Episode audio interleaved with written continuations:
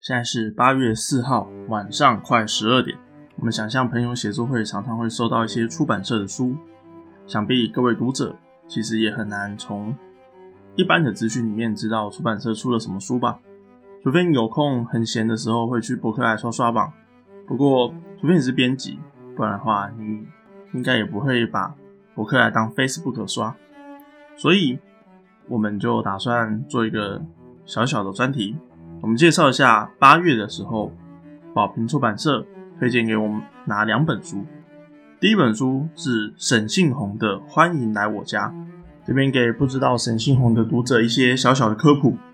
沈信宏在拿玲珑山文学奖的那篇散文里面，他其实就是讲关于父亲他童年被父亲家暴的事情。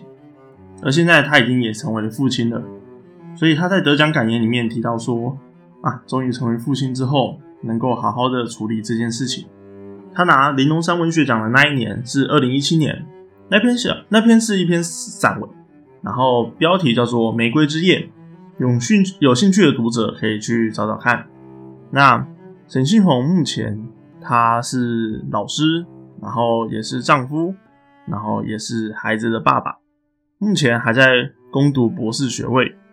我们都知道，关于伤痛的处理，其实沈庆红提到一个非常重要的事情：，就当我们面对伤痛的时候，当下我们可能没有办法去处理它，我们没有办法去面对它，甚至我们没有办法辨认它是什么东西。有时候我们会需要亲子教育的文章，有时候我们会需要就是公知告诉我们现在该怎么想，现在该怎么做。因为我们一个人总有知识盲区吧，总有知不知道，总有不知道自己应该怎么想的时刻。如何面对伤痛，其实就是现代主义文学小说里面，或者是散文，甚至任何作品常常处理的一件事情。伤痛发生了，伤痛结束了，但是伤痛留在我们记忆里面，那该怎么处理呢？其实我们会发现，在很多很多作品里面。都有提到伤痛的产生地，也就是家庭。我常会建议，就是我在成大文学社的时候，建议我们的社员，就是你可以开始书写家庭。书写家庭是什么意思？就是关于说，如果如果我拿那个我弱弱的精神分析的知识来说，当我们面对完自己的伤痛，我们写完自己为什么受伤之后，我们回头去处理为什么父母。也会受伤，为什么整个家庭功能也会受伤？我们当然不会去怪罪一个家庭中的任何成员，但是书写家庭这件事情，就是让任何一个创作者笔下变得更温柔一点的方法。回到欢迎来我家，如果我们拿开这本书的封面，它是一个超级无敌巨大的母亲以及超级无敌巨大的父亲，两个人看起来。都毛茸茸的，然后为一个小朋友穿上外套，而小朋友视角永远就只能往上看。而书的底下有一个三句话的注脚，他是这样讲：我的家很寻常，有许多黑洞，像是童话里被荆棘封锁的城堡，受困的人舔舐着自己隐秘沁血的疮痕。那既然讲到了家庭，那当然。避不了吴小乐这个作者，给不知道的作者好，给不知道的读者科普一下，吴小乐就是呃，你的孩子不是你的孩子的作者。那这部片有上公视吗？Netflix 不知道现在还找不找得到。总之在那个时候红极一时，就连就是我的母亲，还有就是我的亲戚朋友，那在那些不一定会接触文学的人都知道这部作品。其实我也是从这个你的孩子不是你的孩子才认识吴小乐的。那吴小乐在那个之后，因为他的作品其实非常的好改编，然后最后改编成电视恐怖剧，比较像心灵恐怖吧。然后去讲母亲、孩子、孩子对于同才之类的这样子的亲子关系。在那个时候有一个红极当时的一句话，叫做“情绪勒索”。其实现在这句话也是还蛮红的啦。不过老实说，当这句话被用烂的时候，谁都可以对谁说：“你在情绪勒索我啊。”那我们还是回到这篇小说集好了。这篇小说集其实对我来说，在家庭书写如此就是多元的情况底下，其实这篇小说还是有一些小小的盲点，但是它也有一些优点可以说。我们先说些缺点好了。它的缺点其实就是语言的使用的问题。在前两篇小说，就是通常会放本书最重要的小说啦。在前两篇这篇小说集开头的时候，它都是以我视角的一个叙述者。那叙述者年纪其实不高，那大概是小学、中学的这个部分这样。但是其实这个以我第一人称视角叙述的时候，还是会有一些奇怪的形容词。例如说，我这边念一段：我的家到处都听得到笑声，干净敞亮，没有任何阴影与灰尘。爸爸和妈妈一直围绕在我身边，感受得到他们身上的热气。他们为我唱歌时，我被他们嘴里的云朵拖着，自由地弹弹跳与漂浮，很妙。就是一个小学的学生的形容词和他的意象展现，其实是有点违反我们的理解。在对于小学生的词语展现的作家里面，其实我比较反而推崇王文兴，尽管我们在。呃，第二集吗？还是哦，第第第三集，就是觉得王文兴老师的剪影史没有很好看，但是我还是推他的家变的前半部分。他家变部分其实他写这种很年幼、很年幼的幼童的时候，其实是还蛮有趣的。他在讲，呃，我这边其实没有记得很清楚，我就凭我的记忆讲一下。他是讲我收到父亲的礼物。然后父亲是因为我生病的，我因为我生病，所以叫想要让我好好的调养，所以拿礼物诱惑我。而这个礼物其实也非常的简单，它是一根香蕉。所以你看哦，就是他用的词语都非常的，他用的物件都非常的可爱和简单。然后这个主角也是以我视角为啊，不是以他视角为中心。但是以他视角为中心的时候，他就用一些小孩子小小的灰尘、小小的寂寞来衬托这件事情。然后父亲在他病好的时候，跟他说：“哎，你转头过来看，这是什么东西？”然后拿起一串香蕉，那是这个书中的主角最喜欢吃的食物。然后他就哇的一声，开心的跑向父亲。这两个之间有什么差别呢？其实对我来说，在这种比较年纪比较小的的那个主角在做文学作品里面，要把他的真实感的效度拉到最高的方法，其实是去演，把那个单纯感，然后寂寞感，直接用演的和画面的表现出来。而如果用形容词的方法，例如说我被他们嘴里的云朵拖着。的这种形容词其实也稍显有点年代感。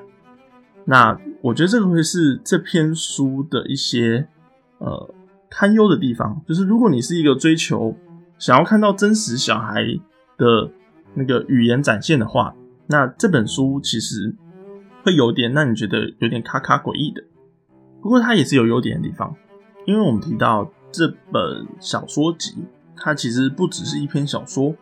所以其实里面还是有很多不同视角、家庭不同身份的人在这篇小说里面活动着，像是有写作的父亲，然后因为他忙于写作，所以就非常的，所以就有点疏忽照护于自己的小孩。而如果进到这样比较成年视角里面的叙述的话，它其实就还蛮有诗意的。我念一下这一段，这篇是一个叫做《空白之人》的一篇短篇。那在结尾，快接近结尾，不会爆雷啊！快接近结尾的地方有这一句话：他能够自行制造与储存记忆的躯体，已经不知道消失在何处，是不是还睡在家里的床上，或是真的早已透明消逝？他像死去一样。专属于他的时间与记忆就此停止，他成为一个仅能寄生平依于他人的幽魂，就像旁人常说的，活在别人的记忆里。很妙是这篇小说的一开头，这个主角就发现自己的身体逐渐变得透明，而这篇小说的结尾，这个主角就真的变成透明的人了，或者是就像这篇小说里面给的词语叫做“空白之人”。那呃，我们可以看到，就是沈信宏他的写作方法其实都是非常的有结构化、结构感，非常严谨。那开了什么头，那他就会想办法把它收好。就是它变得透明，那最后可能就会真的消失殆尽。那这是我们介绍第一本宝瓶出版社寄给我们来的书，欢迎你来我家沈庆红。有兴趣的朋友可以上网找找看。那我这边想要介绍第二本很有趣的一本诗集，叫做《浅谈》，英文叫 Short Talk。那它是为什会为什么会讲叫英文呢？因为就是它是一本翻译的诗集，叫安卡森的一位作者做的。安卡森是何许人也？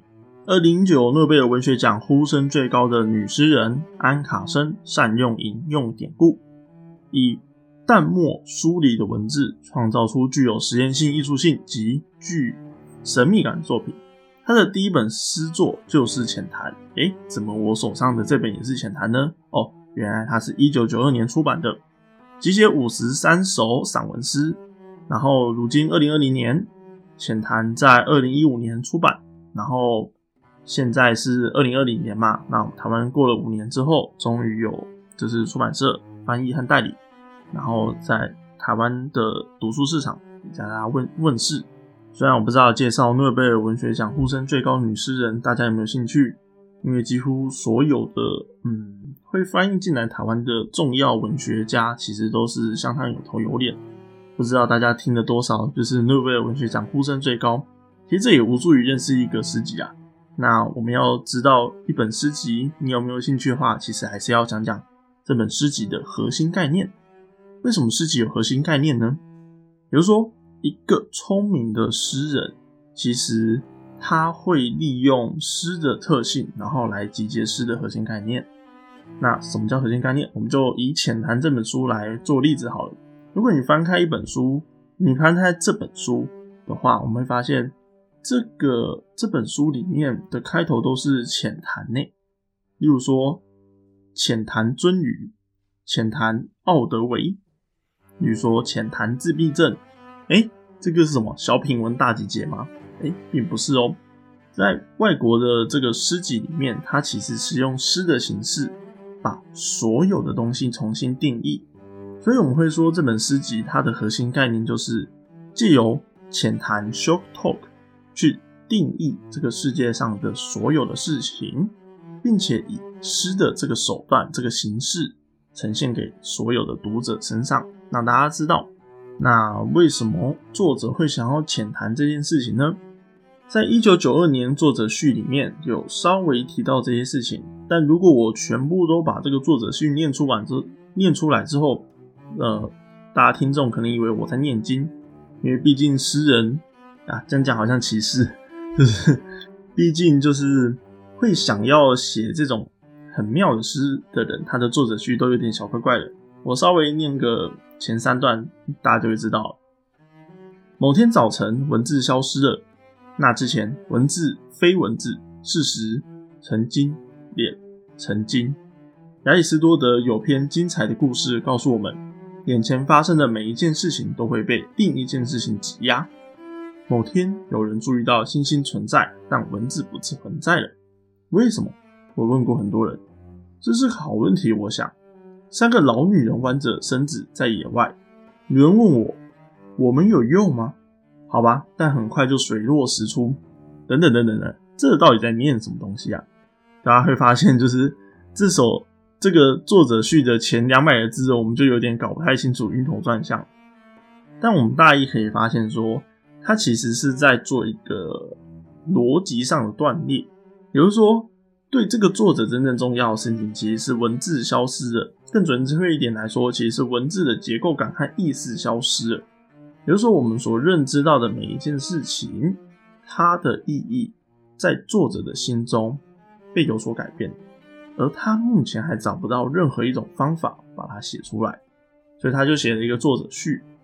那后面一段有稍微比较正常能够理解一下，就是为什么会有《浅谈》这本诗，他用五十三篇手记，然后用差距极大的很多事情，然后每一天作者都。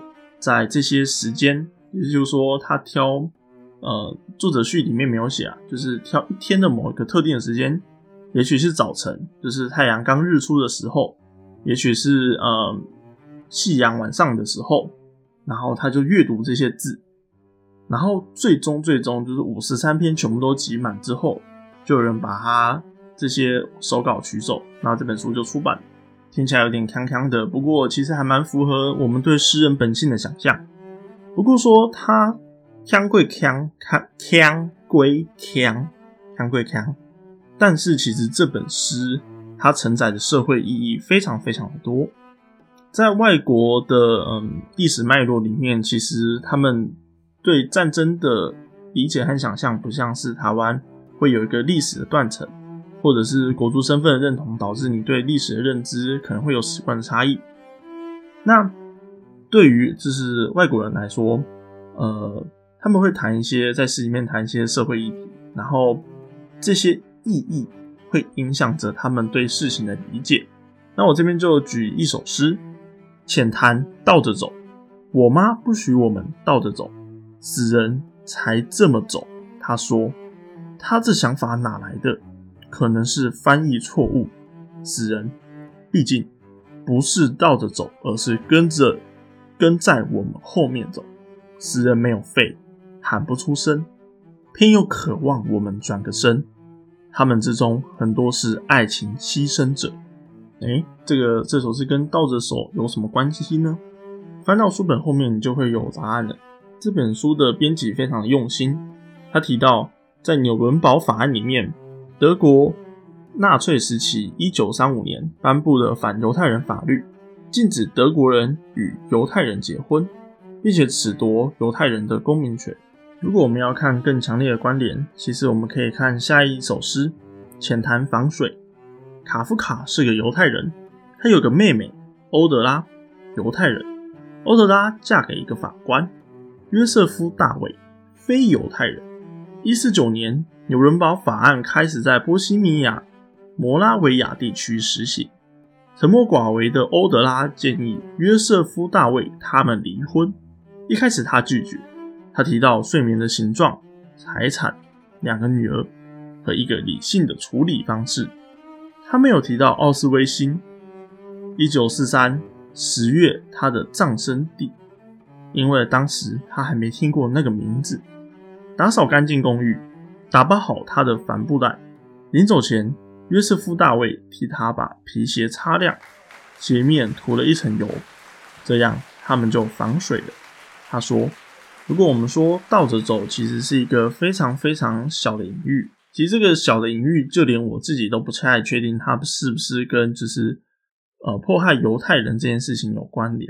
不过在编辑的设计底下，就是前后他把。”浅谈倒着走跟浅谈防水，有的是刚刚那个卡夫卡是犹太人的这首诗放在一起，不禁让人联想到爱情以及死亡的一种观点。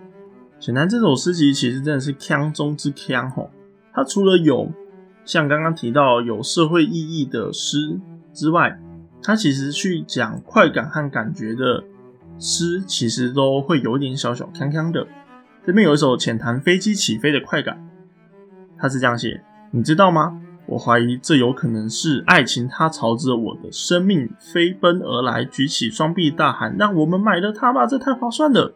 这首诗没有任何一个句号以及逗号，但是听起来非常有快感。那如果用念的啦，那大家可以自己读读看。这本诗就连后记也都是像是诗一样的形式，浅谈后记。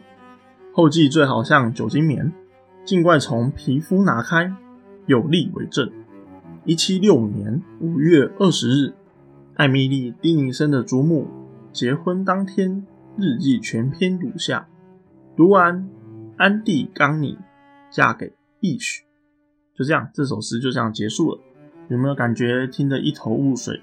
诶，这个跟后记，这个跟酒精棉到底有什么关联？想知道的读者买书回来看吧。为什么说买书回来看呢？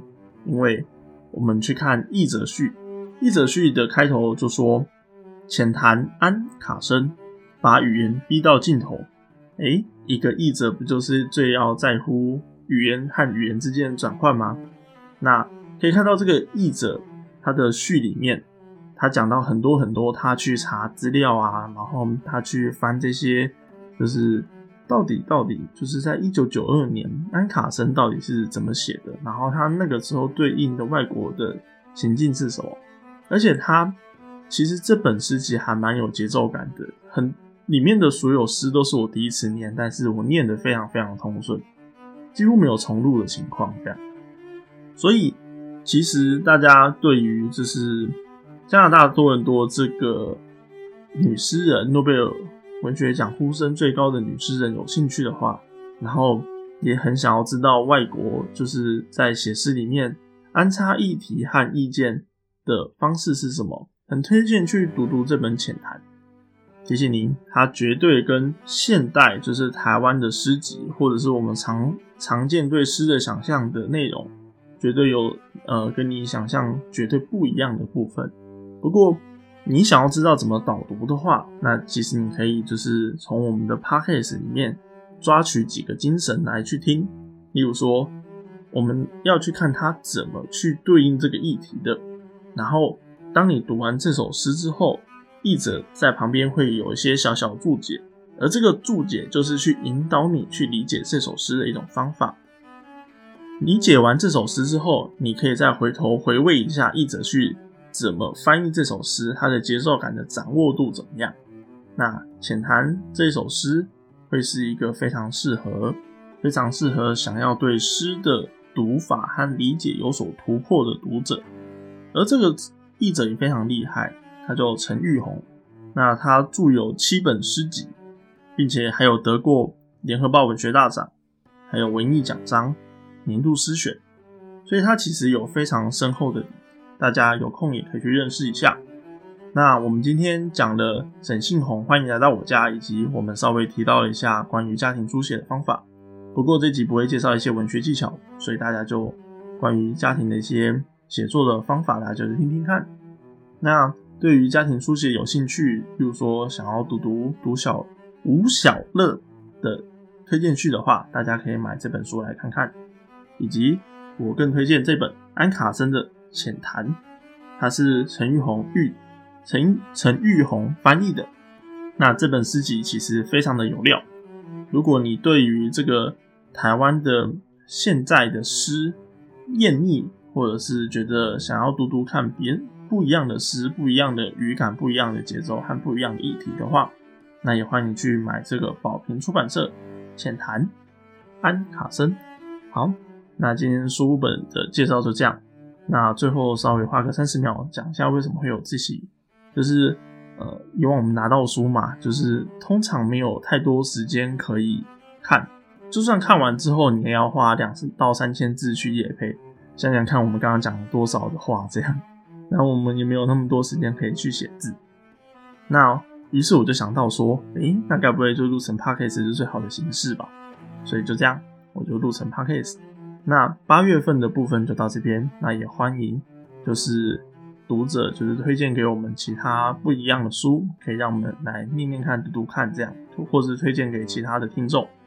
那想象文学收音机就到这里，现在时间十二点四十分。晚安喽，拜拜。